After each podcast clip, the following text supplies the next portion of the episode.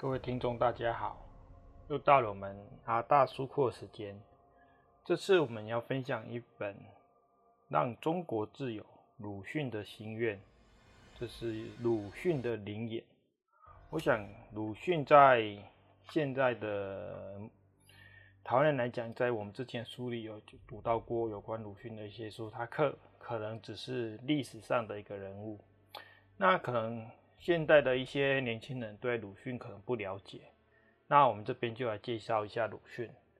鲁迅是应该算是明初的人，他是一八八一年九月到一九三六年十月出，然后本名周树人，原名周樟寿，字玉亭，玉山玉亭，后改名玉才，以笔名鲁迅闻名于世。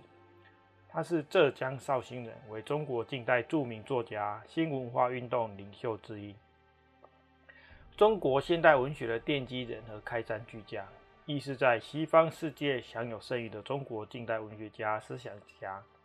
鲁迅的主要成就包括杂文、短中篇小说、文学、思想和社会评论、学术著作、自然科学著作、古代典籍校勘与研究、散文、现代散文、诗、旧体诗。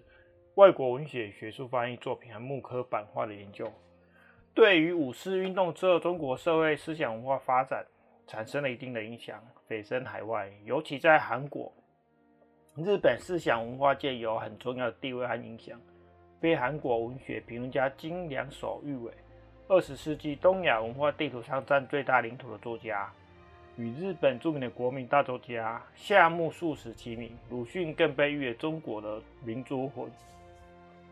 其实我们去看一下鲁迅他的生平哦，鲁迅其实是一个很多产的的作家，然后他有去过日本，然后他在民初的时候也是一个非常活跃的作家，对他的政他的一些思想，对其实当当代有一定的影响力。我们之前已经讲过了，已经分享过了李登辉的灵言。然后蒋介石的灵眼，那我们这次要分享一下鲁迅的灵眼。那我们再说说明一下，何谓所谓什么是灵眼现象呢？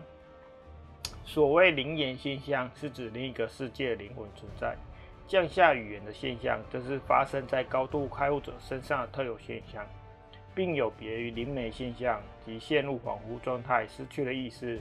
灵魂单方面说话的现象，当降下外国人灵魂的灵言时，发起灵言现象之人，亦可从言语中枢中选择需要的语言，应可用日语来讲述。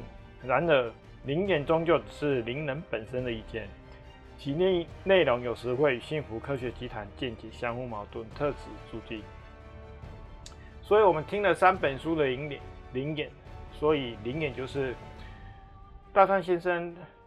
召唤他所希望来发表意见的那个已经归天人的灵魂，然后请他来发表他的看法，这是很重要的。这是第一人称的一个作者，或是那或是那位当事人的想法。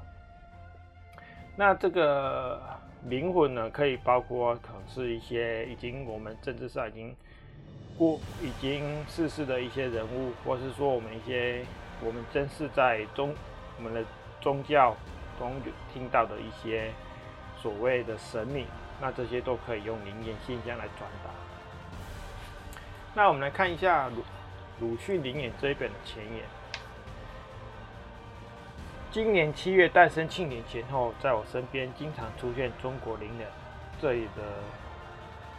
我指的是大川先生，这是在我的梦境当中出现鲁迅和秦始皇两位名人。接着隔天还收录台湾前总统李登辉过世之后的首次发言，我实在是很忙碌。说起鲁迅，或许在当今的日本几乎没人清楚他生前的想法。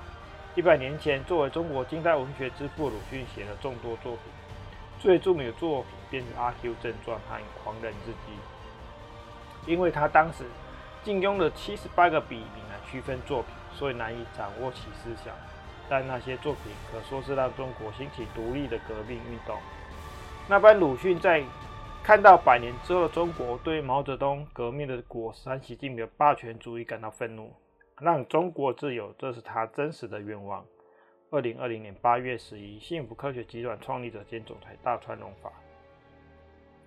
好，我们来看一下这本书它的目录。其实从一本书的目录，我们就可以看到很多东西，甚至我们我在看。幸福科学书籍的时候，我都会先去看它目录。其实它目录已经讲解了很多东西，也还蕴含了整个书本架构的精神在里面。第一篇，中国近代文学之父鲁迅的灵言：一、召唤北京梦境当中的引导之人；二、感叹于失去自由中国现状。出现中华民国时代的作家鲁迅之灵，对当今中国抱持强烈的危机感。中国现况为十四亿人都被置于网络警察的监视之下，将资讯被完全掌握的社会视为一种进步的想法。当今中国需要瓦解官僚体制的思想，中华帝国思想无法让中国近代化。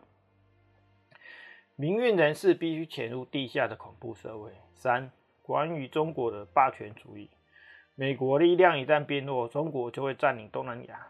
病毒战争的目的在重创美国经济，使川普落选。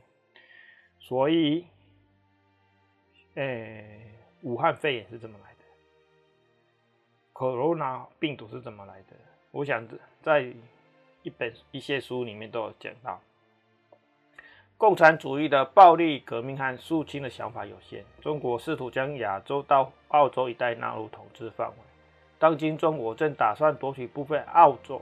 欧洲和中东的石油。四、思考中国思想错误的情报，为论及神佛《论语》的问题。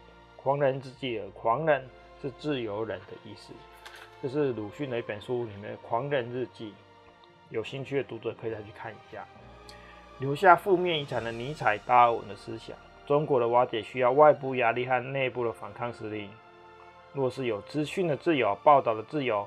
一下子就会兴起革命。中国表面是法治国家，实际上是人治国家。我想我们大家都知道，被中国削弱经济力量、夺走工作机会日本，中国的工业发展仅是海市蜃。希望由日本主导亚洲共荣圈。中国从天安门事件得知，只要做好资讯管制，政府就不会垮台。唯有神的观点才能赢，瓦解日本错误的价值基础。五。鲁迅对日本和世界的期望。近代近代伟大作家鲁迅对日本跟世界有什么期望呢？鲁迅在天上界从事着何种工作？帮助中国发展经济，摧毁日本、美国的罪也很大。现今对川普总统及日本的期待，不可屈服于那监视、窃听国民的专制国家。幸福科学必须展开反对拜登的运动才行。对中国的思想统治，必须要以自由。民主信仰，为何鲁迅会出现在这次梦境里？日本文部科学省的唯物论，科学万人主义型教育的问题点。六，来自鲁迅的讯息：中国的言论界、思想界认为，若无任何再作为，就岌岌可危了。悔恨于中国及日本现代的鲁迅，希望人们能分别善恶，以及言信仰生活。秦始皇是中国灵界地狱的支配者之一。好，第二篇，这本书的后面收录两位，一个叫做秦始皇，一个叫洞庭湖娘娘。秦始皇，我想大家都知道他是谁，但是秦始皇是一个什么样的人？我们可以从他灵言略窥一二。第一章，秦始皇灵言，灵察出现于梦境中的巨龙真现真实面目。二十七个头的龙的含义。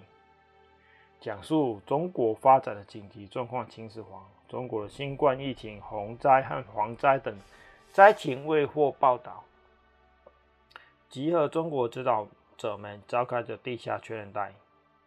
龙头数量代表什么意义？秦始皇说感受到来自日本的攻击是：新冠病毒是对美国和英国的先发制人吗？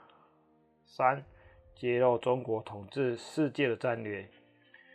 同时攻击台湾和冲绳，还会攻击香港。出现梦境龙也是中国舰队之姿，打算从台湾的东方借由潜水艇发射导弹。